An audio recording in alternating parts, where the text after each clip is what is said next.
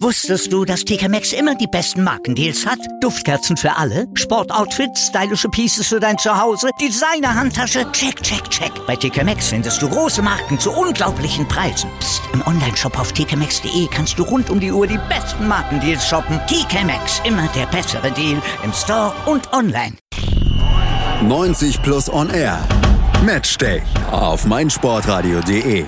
90 Plus und Air Matchday hier auf meinsportradio.de. Wir werfen den Blick voraus auf das europäische Fußballwochenende und da steht ja vor allem ein Spiel im Mittelpunkt des Interesses. Der Classico zwischen Real Madrid und Barcelona steht an. Das ist das Highlight an diesem Wochenende in Fußball Europa im Camp Nou in Barcelona wird es ausgetragen, aber Real ist vor diesem Spiel in der Krise.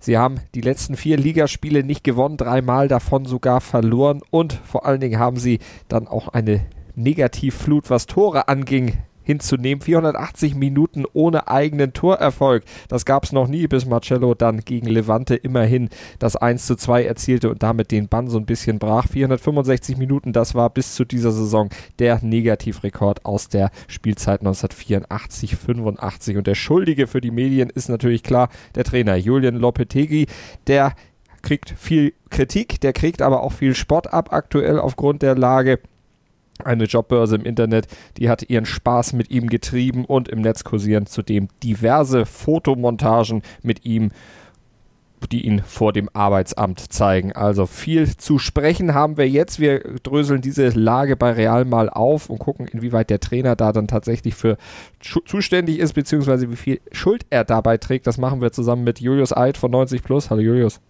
Hi und mit dem Real-Experten von realtotal.de. Ihr kennt ihn hier aus dem Programm von meinsportradio.de auch bestens. Nils Kern, der Chefredakteur. Hallo Nils. Jo, moin moin aus Madrid.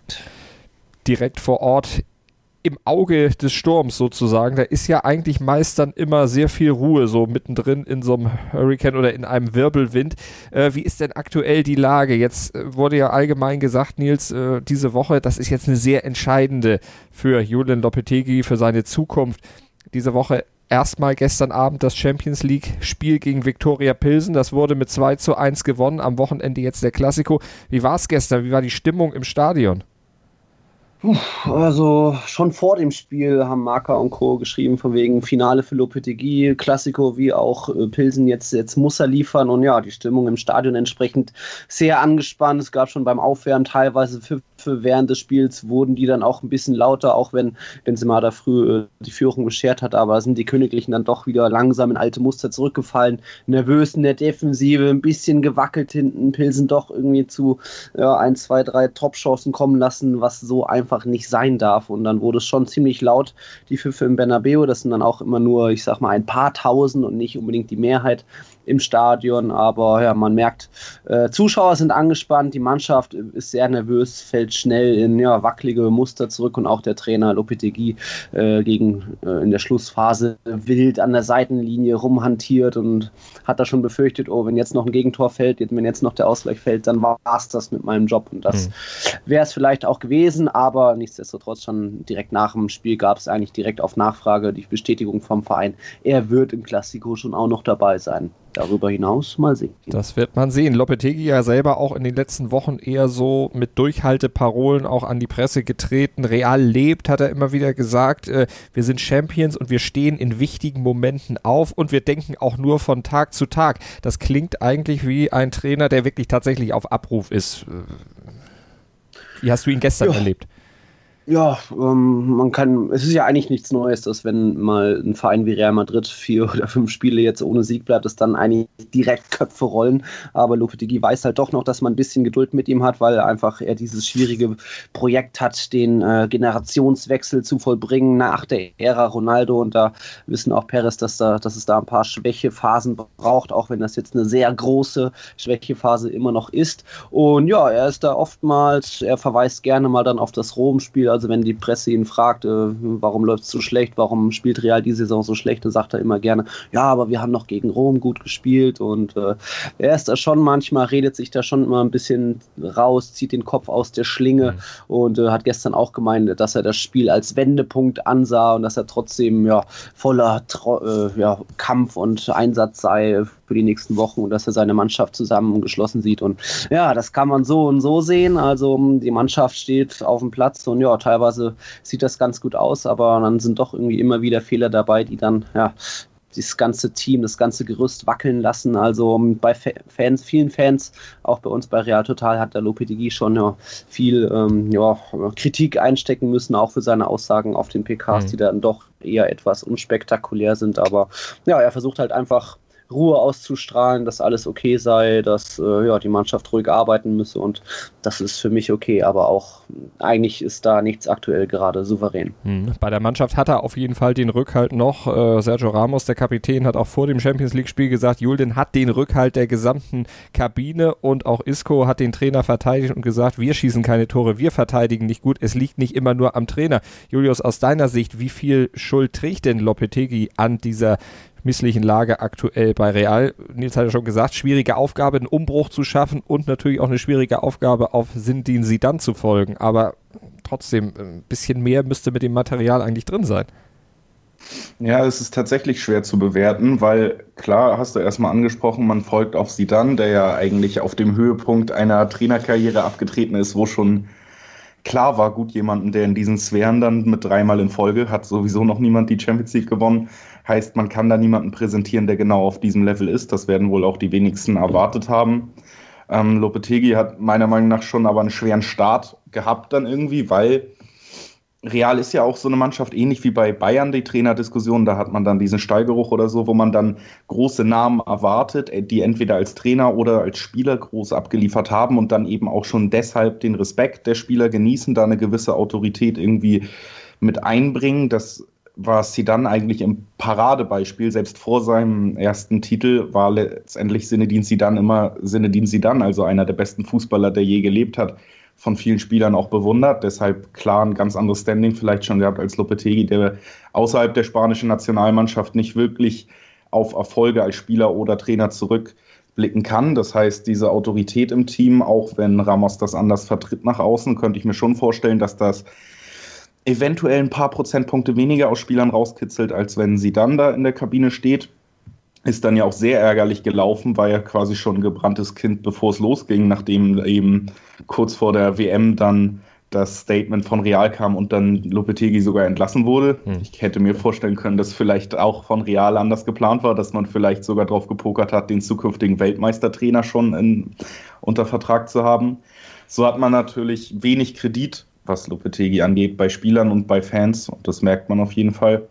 Ansonsten muss man sagen, ja, vom System her gar nicht so weit weg von sie dann. Und auch der Umbruch, den ihr schon angesprochen habt, ist ja eigentlich eher gering, denn ähm, klar geht es um den wichtigsten, vermeintlich wichtigsten Spieler mit Ronaldo, aber ansonsten wurde ja jetzt nicht wirklich groß eingekauft oder groß was am Kader verändert. Das heißt, weder von der Formation noch von, äh, von den Spielern, die die Position besetzen, hat Lopetegui die Möglichkeit oder tut es ja auch nicht, groß was zu verändern zu den Zidane-Spielen. Und dann ist natürlich schon die Frage, warum er es da nicht hinbekommt, ähm, trotzdem eine funktionierende Mannschaft zu formen.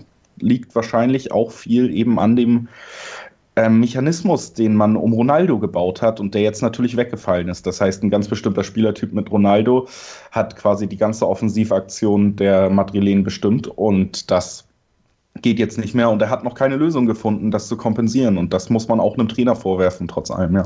CR7 zu ersetzen ist natürlich auch nicht so einfach. Äh, Nils, äh, Julius hat es angesprochen, diese Posse während der WM, wie viel hat sie dem Trainer letztlich schon vor Beginn geschadet aus deiner Sicht? Was hörst du in Madrid?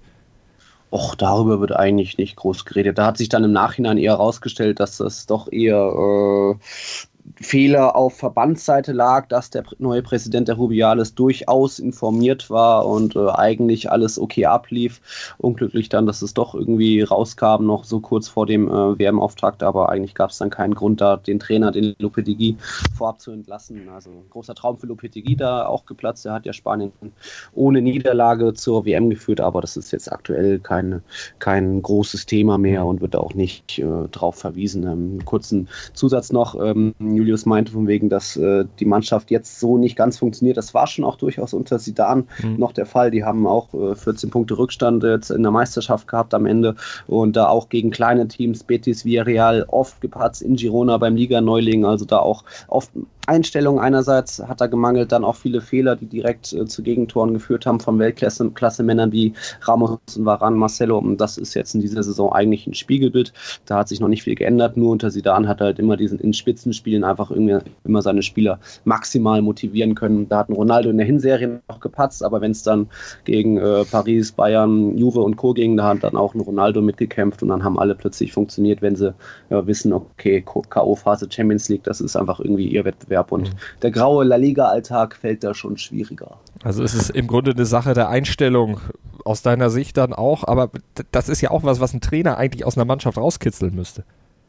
Muss er, absolut, ja. Äh, er muss die Spieler motivieren und äh, ihnen sagen können, dass, wie sie kämpfen müssen, dass sie sich einfach nicht äh, gegen, äh, wer war es gestern, Pilsen, da waren einfach den Außen viele Löcher, also da wurden dann oft die Außenverteidiger Vasquez und Marcelo nicht unterstützt von Bale und Co. Also das muss dann doch ein bisschen besser laufen, aber es ist eben einerseits Einstellung des Trainers, andererseits äh, Varan hat gegen Levante zwei Fehler ge mhm. gezeigt und die haben direkt zu den beiden Gegentoren Toren geführt. Im Supercup haben Marcelo Ramos war rangepatzt in Sevilla. Also von so Weltklasse-Leuten kannst du eigentlich auch ein bisschen erwarten, dass du die schon mal 40 Meter vors Tor stellst und sie dann den Ball nicht verlieren. Und dann, ja, trotzdem verlieren sie den Ball und dann kassierst du direkt. Also das ist dann auch irgendwie ziemlich verhext für Lopetegui und auch deswegen äh, verzweifelt er, verzweifelt die Mannschaft, mhm. verfällt dann schnell wieder in Unsicherheit, weil wenn schon die sichersten die Fehler machen, äh, wie soll es dann weitergehen? Julius, vielleicht auch ein Problem der Altersstruktur, denn ich meine,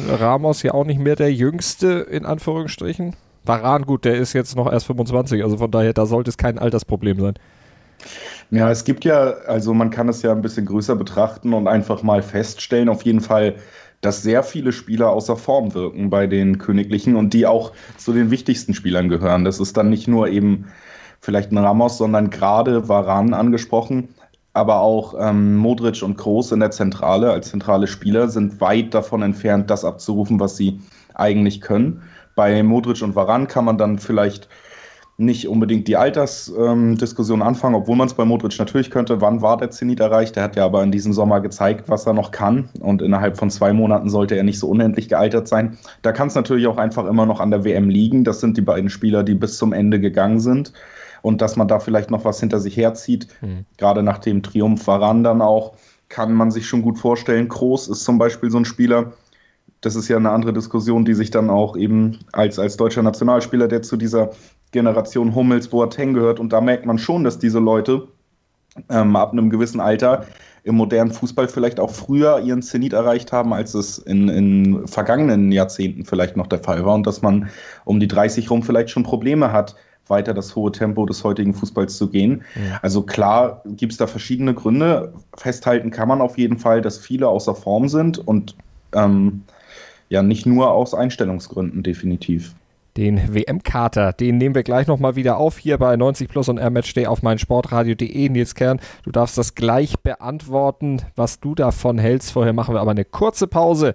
Gleich sind wir zurück mit 90 Plus und R-Match hier auf meinsportradio.de.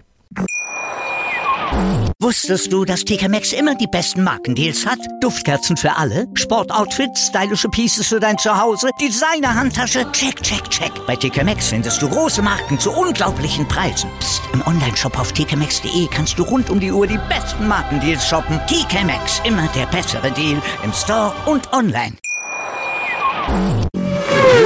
Was andere denken. meinsportradio.de. Like it auf Facebook slash meinsportradio. Mein Lieblingspodcast auf meinsportradio.de. Hallo, hier ist Malte Asmus. Jeden Montag hörst du mich zusammen mit Desiree Wolf und Thomas Wischnewski bei Nur Golf. Nur Golf ist für dich der Double Albatross unter den Sportpodcasts? Dann gib uns dein Feedback auf iTunes und bewerte Nur Golf mit 5 Sternen. Dir gefällt, was du hörst? Dann rezensiere unsere Sendungen jetzt auf iTunes und gib ihnen 5 Sterne. 90 Plus on Air Matchday auf meinsportradio.de vor dem Klassiko am Wochenende.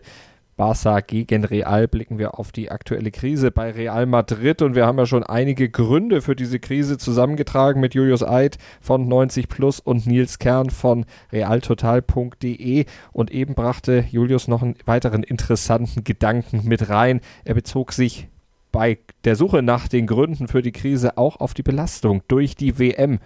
Nils, würdest du den WM-Kater, nenne ich es mal, äh, als Grund für die schwierige Lage mit gelten lassen?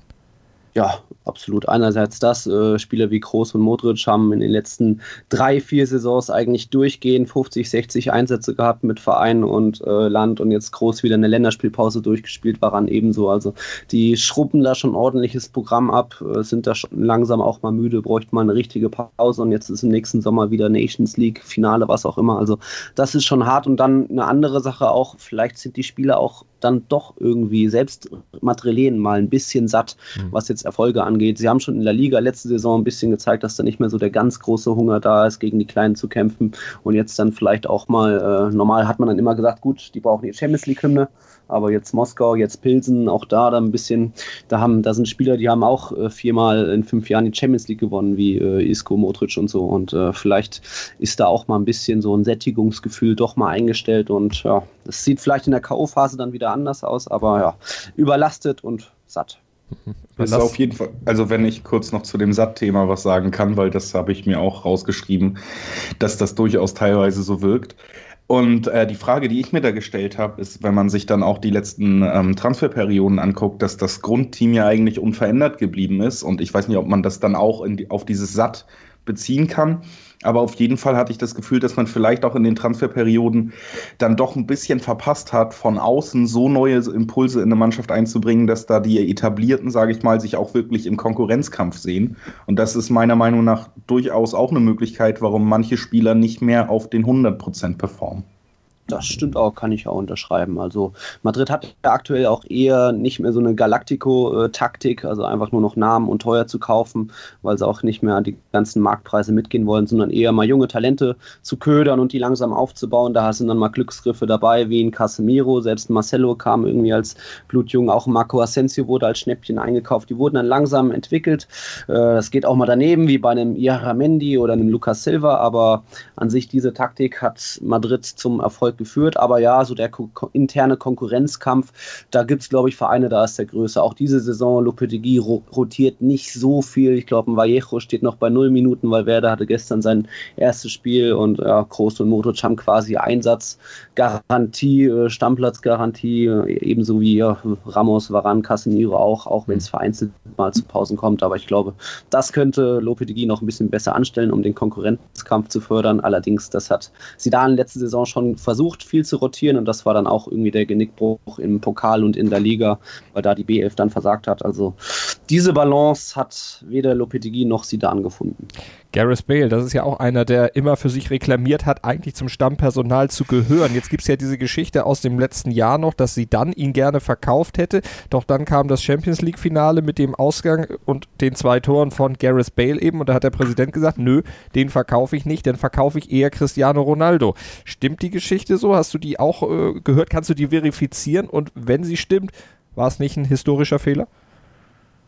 Naja, historischer Fehler. Erstmal bei Cristiano Ronaldo gab es sehr viele Gründe, äh, warum er gegangen ist. Intern sich zerstritten mit dem Perez, weil er ja ihm nicht das Gehalt zahlen wollte, was er wollte. Äh, in Italien kann er steuerlich noch ein bisschen besser leben. Ähm, dann gibt es hier diese Steuerklage in Spanien noch immer, weswegen er sich nicht ganz so verteidigt fühlt vom Verein, nicht wertgeschätzt von der spanischen Regierung. Er will noch ein paar andere Rekorde knacken in einer anderen Liga, um auch Messi da eins voraus zu sein. Äh, also viele Gründe natürlich natürlich auch finanziell durchaus auch sportlich, weil er vielleicht auch erkannt hat, die Mannschaft Real Madrid ist jetzt an ihrem Zenit. Ähm, andererseits Bale, da gab es jetzt nie wirklich das Gerücht, dass er verkauft werden sollte. Also davon habe ich nichts Konkretes gehört. Bale hat ja selbst eher nach dem Finale geäußert, dass er sich mit seinem Berater zusammensetzen will, ebenso wie Asensio. Hm, mal gucken. Die haben nicht in den wichtigen Spielen nicht immer von Beginn an gespielt, waren deswegen unzufrieden. Aber auch dadurch war der Ronaldo-Transfer quasi ein äh, Grund für was vermeintlich Gutes, weil so konnten eben beide bleiben. So haben beide gesehen, okay, jetzt haben wir doch eher,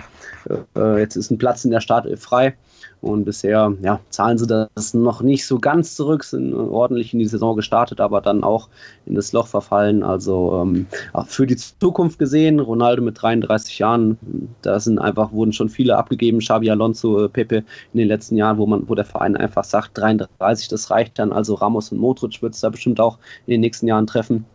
Und dann hat man einfach auf die Zukunft gesetzt, wie immer. Und, und die heißt nun mal Asensio und Bale, auch wenn das jetzt aktuell noch, noch nicht so funktioniert. Aber denke mal, das war schon, der Ronaldo-Transfer war für alle drei Parteien das Richtige. Mhm. Und Bale zu behalten, der jetzt dann aktuell vielleicht der neue Topstar ist, war auch äh, richtig der das allerdings noch nachweisen muss. Äh, Julius, was eben auffällt und was eben auch solche Tor-Minus-Serien, so 480 Minuten ohne eigenen Torerfolg, dann beschleunigt und vergrößert dann sogar auch, ist die Tatsache, dass kein Knipser da ist aktuell und dass keiner in diese Bresche von Ronaldo springen kann. Auch jemand wie Benzema zum Beispiel nicht. Ja, also Benzema ist ja, also steht jetzt, glaube ich, mit vier äh, Treffern als bester Ligatorschütze da hatte aber auch bis gestern Abend, wenn ich es richtig nachgeguckt habe, irgendwie schon wieder neun Stunden nicht mehr getroffen, bis er dann gestern mal wieder getroffen hat. Und das ist einfach, äh, hat man ja auch in den letzten Jahren gesehen, dass äh, Benzema halte ich eigentlich für einen unterschätzten Spieler, der oft schlechter wegkommt, als er sein müsste, aber eben nicht, weil er ein, eigentlich ein eiskalter Stürmer ist, sondern weil er vor allen Dingen ein echt toller mitspielender Stürmer ist und einfach wahnsinnig viel ermöglicht hat für einen Spieler wie Cristiano Ronaldo. Und das war auch perfekt aufeinander abgestimmt. Als abschließender Stürmer wirkt er schon seit ein paar Jahren wirklich oft glücklos. Und das ist, glaube ich, auch ein ganz gutes Adjektiv, um generell die Offensive der Madrilen gerade ein bisschen zu beschreiben. Benzema ist da vielleicht mit das beste Beispiel, dass man einfach sehr glücklos auch bei Großchancen agiert und dass einem vielleicht auch ein bisschen die Selbstsicherheit und das Selbstverständnis fehlt, was einem Benzema vielleicht auch in den letzten Jahren dann einfach aufgrund seiner Hauptaufgabe, Cristiano Ronaldo zu bedienen oder Räume für ihn zu öffnen, ein bisschen abhanden gekommen ist. Nils, jetzt wird ja darüber diskutiert, ob noch ein Stürmer kommen soll im Transferfenster im Januar, Ende Januar. Du hattest ja äh, vor der Saison, haben wir ja auch drüber gesprochen, hier auf meinsportradio.de immer gesagt, wir brauchen eigentlich noch einen Stürmer für Real. Jetzt soll im Winter, habe ich gestern gelesen, das Gerücht kursieren, dass zum Beispiel Slatan Ibrahimovic geholt werden könnte. Was sagst du zu der Personalie? Äh, kam ja auch das Gerücht, äh, Marcello will im Winter nach Turin flüchten, äh, wie schon im Sommer. Also da wird wieder viel fantasiert. Klar, da könnte schon Bedarf herrschen. Allerdings wurde ja im Sommer eigentlich auf der Stürmerposition äh, gehandelt, in, dadurch, dass man sich Mariano Diaz zurückgeholt hat, der eigentlich sowas ist wie ein Knipser, wie ein Vollstrecker im Strafraumrand, der da dauert. Nicht so wie Benzema, der immer noch mitspielt. Der hat jetzt auch erst einmal geknipst, äh, kommt oft irgendwie nur ganz kurz zum Einsatz. Also auch da wieder ein bisschen Kritik an Lopetegui, dass er da so selten rotiert, so wenig den äh, Mariano spielen lässt. Ist einfach ein anderer Typ wie Benzema, aber ähm, Wintertransfers sind bei Real doch immer irgendwie ja, nicht so äh, häufig. Da gibt es generell Wintertransfers, gibt es auch mal einen Glücksgriff wie Coutinho zu Barca, aber ansonsten Madrid hatte da auch schon mal auf fehlgegriffen. Auch Marcelo mhm. und Higuain kamen im Winter und wurden anfangs als Fehlkäufe abgestempelt, kam da in der Rückrunde gar nicht wirklich ins Spiel, erst so nach und nach. Und deswegen ist das noch kein wirklich großes Thema, äh, dass man da äh, ja, auf dem Transfermarkt aktiv wird im Winter. Da ist es tatsächlich realistischer, dass äh, der Trainer getauscht wird, aber nicht unbedingt das Spielermaterial geändert wird. Aber auch das ist jetzt abhängig vom, von dem Spiel am Sonntag.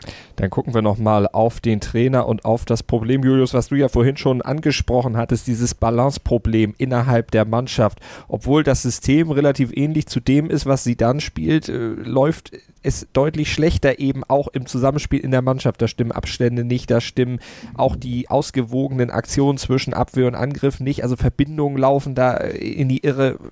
Wie würdest du das einschätzen? Ja, also hast du schon mal ganz gut gesagt mit diesem Balanceproblem. Das ist eben was, was man in dem Spiel oft beobachten kann. Das heißt zum Beispiel, wenn man gerade mal das Levante-Spiel vom letzten Wochenende herannimmt, ist es ja da zum Beispiel nicht so gewesen, dass Real sich zu wenig Chancen erspielt hätte, um, wenn man halbwegs effektiv gewesen wäre, zumindest einen Punkt mitzunehmen. Das heißt, man hat dann offensiv vielleicht mal was hinbekommen. Was ich aber fast noch erschreckender fand in diesem Punkt war dann wirklich, dass man in einem Umschaltspiel von einem Gegner, der tief stand, das Levante mit zwei, höchstens drei Spielern irgendwie ins Umschaltspiel gegangen ist, dass da trotzdem noch gefährliche Situationen entstanden sind.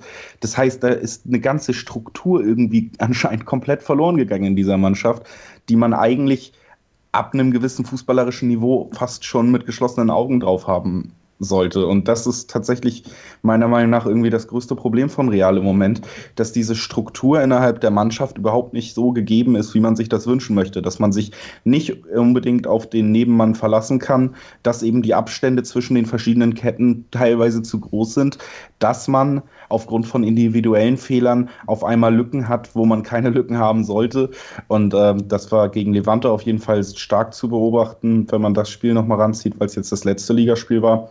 Und das ist was, wo ich auf jeden Fall auch den Trainer in der Kritik sehe, weil ähm, ja, es gibt Teams mit deutlich schlechteren Spielern, die auch in der Lage sind, dazu zumindest Abstände ordentlich einzuhalten, zumindest eine Struktur über 90 Minuten mhm. zu gehen. Auch in der Bundesliga sieht man es ja immer wieder, was das ausmachen kann gegen vermeintliche Favoritenteams, wenn dann einfach Augsburg wahnsinnig gut Mann gegen Mann verteidigt auf dem ganzen Feld über 90 Minuten. Und ähm, ja, Real lässt da sehr viel vermissen, was taktische Reife angeht im Moment. So kommt da vielleicht auch wieder der Punkt, den Nils vorhin angesprochen hat, eben diese fehlende Konzentration und diese fehlende Motivation auf solche Spiele, wie zum Beispiel gegen Levante eben.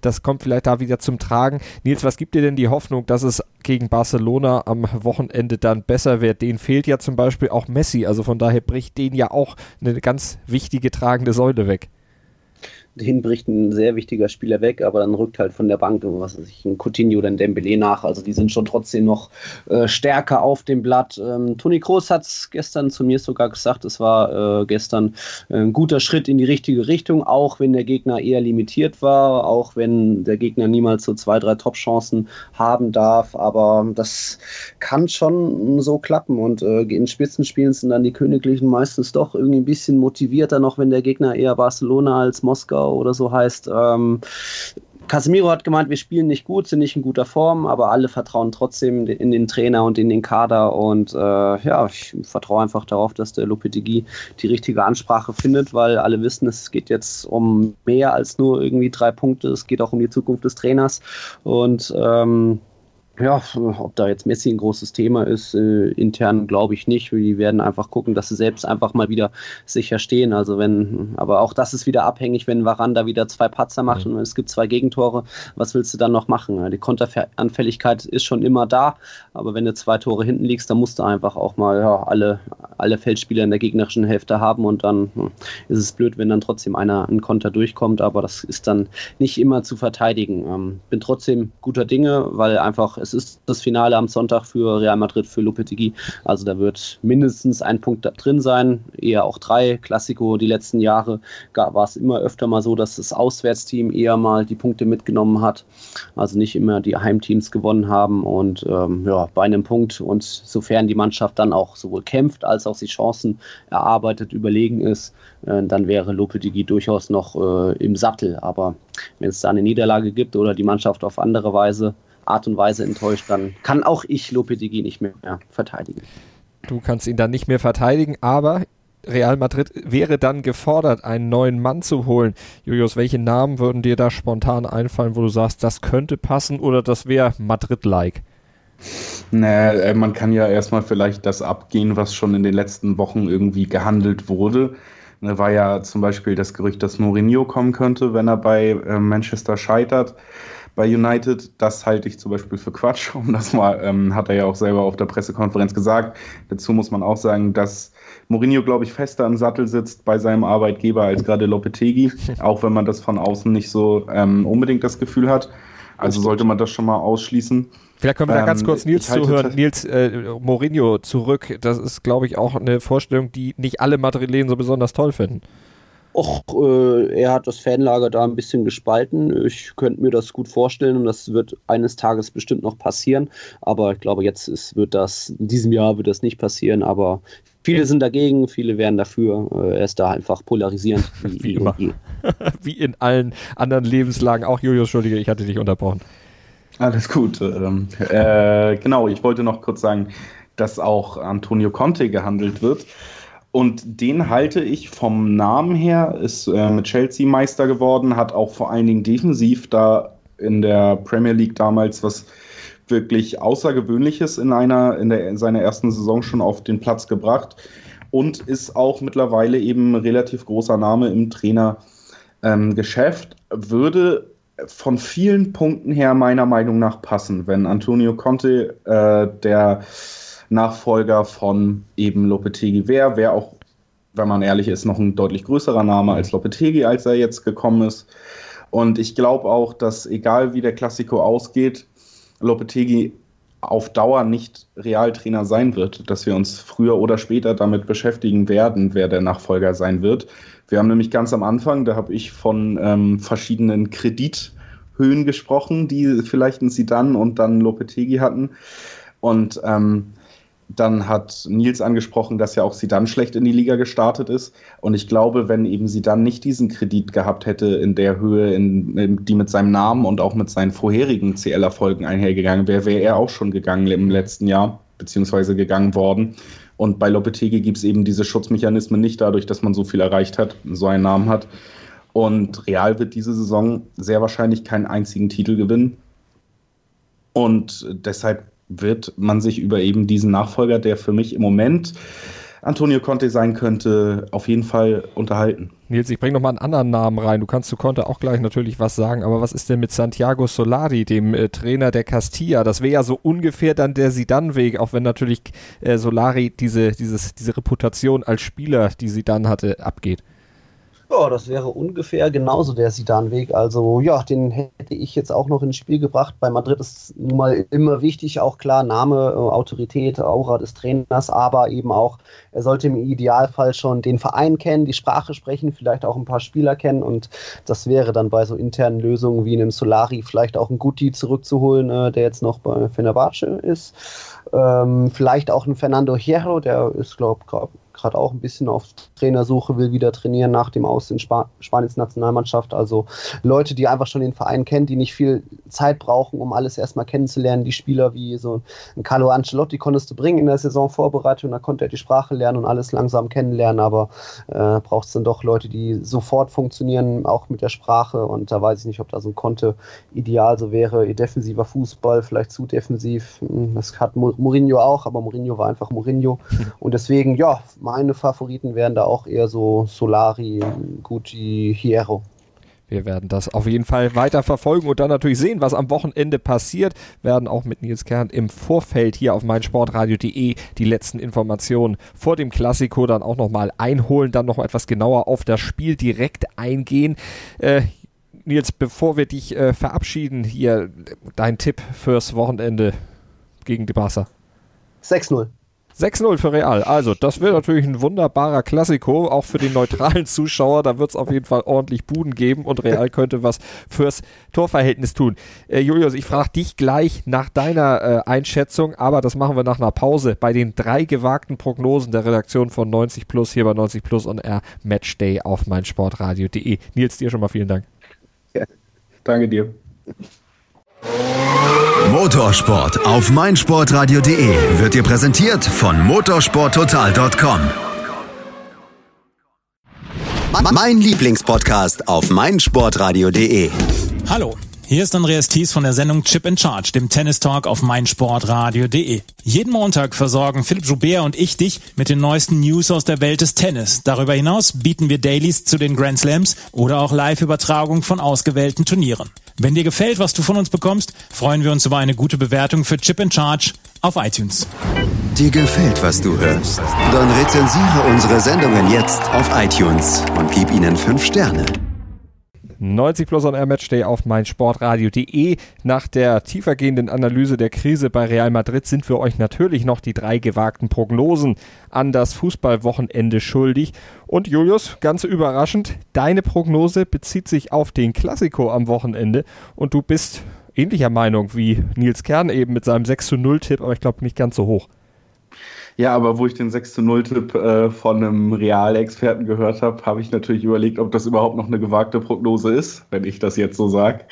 Für mich ist es aber trotzdem eine. Ich sage nämlich auch, dass Real den Klassiko gewinnen wird, trotz noch schwächerer Form als der von Barca. Trotz allem darf man aber eben nicht vergessen, dass Barca auch nicht ähm, in den letzten Wochen wirklich abgeliefert hat, gerade in der Liga, und jetzt eben auf den absoluten Schlüsselspieler mit Messi verzichten muss. Wie wichtig der ist, hat man auch gegen Sevilla im Topspiel gesehen. Zwölf Minuten braucht er, um ein Tor vorzulegen und eins zu machen.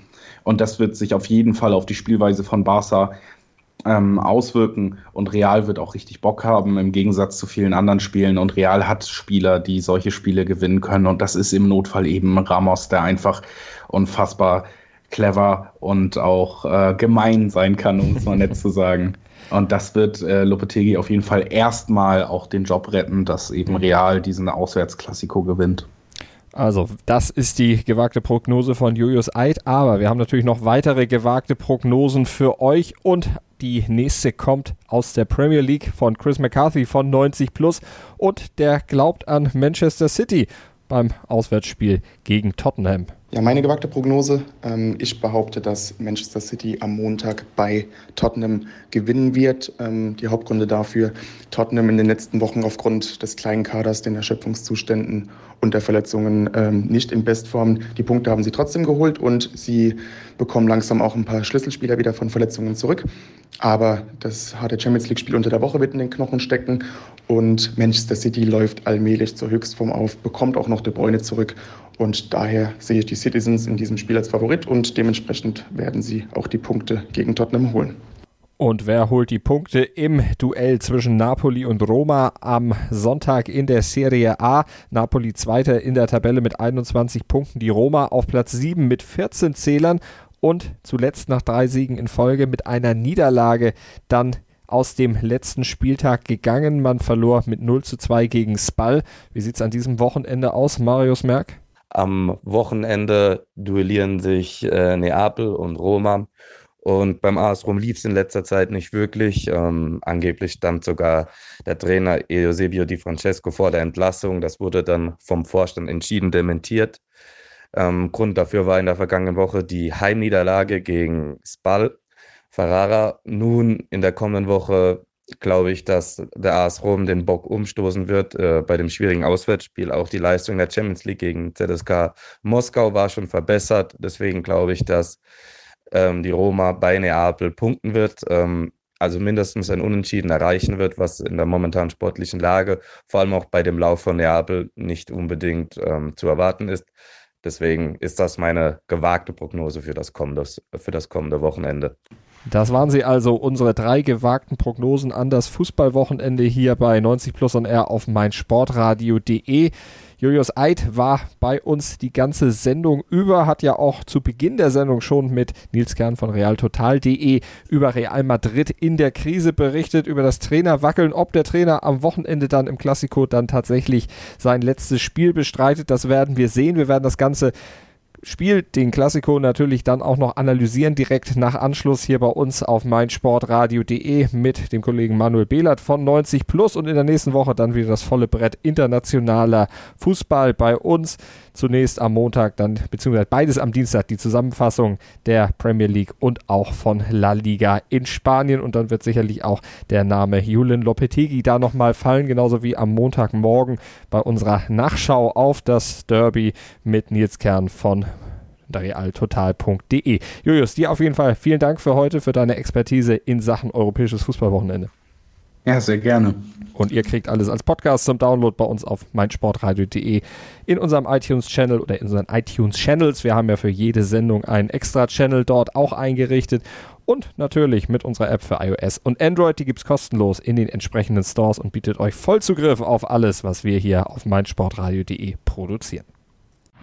Mein Lieblingspodcast auf meinsportradio.de.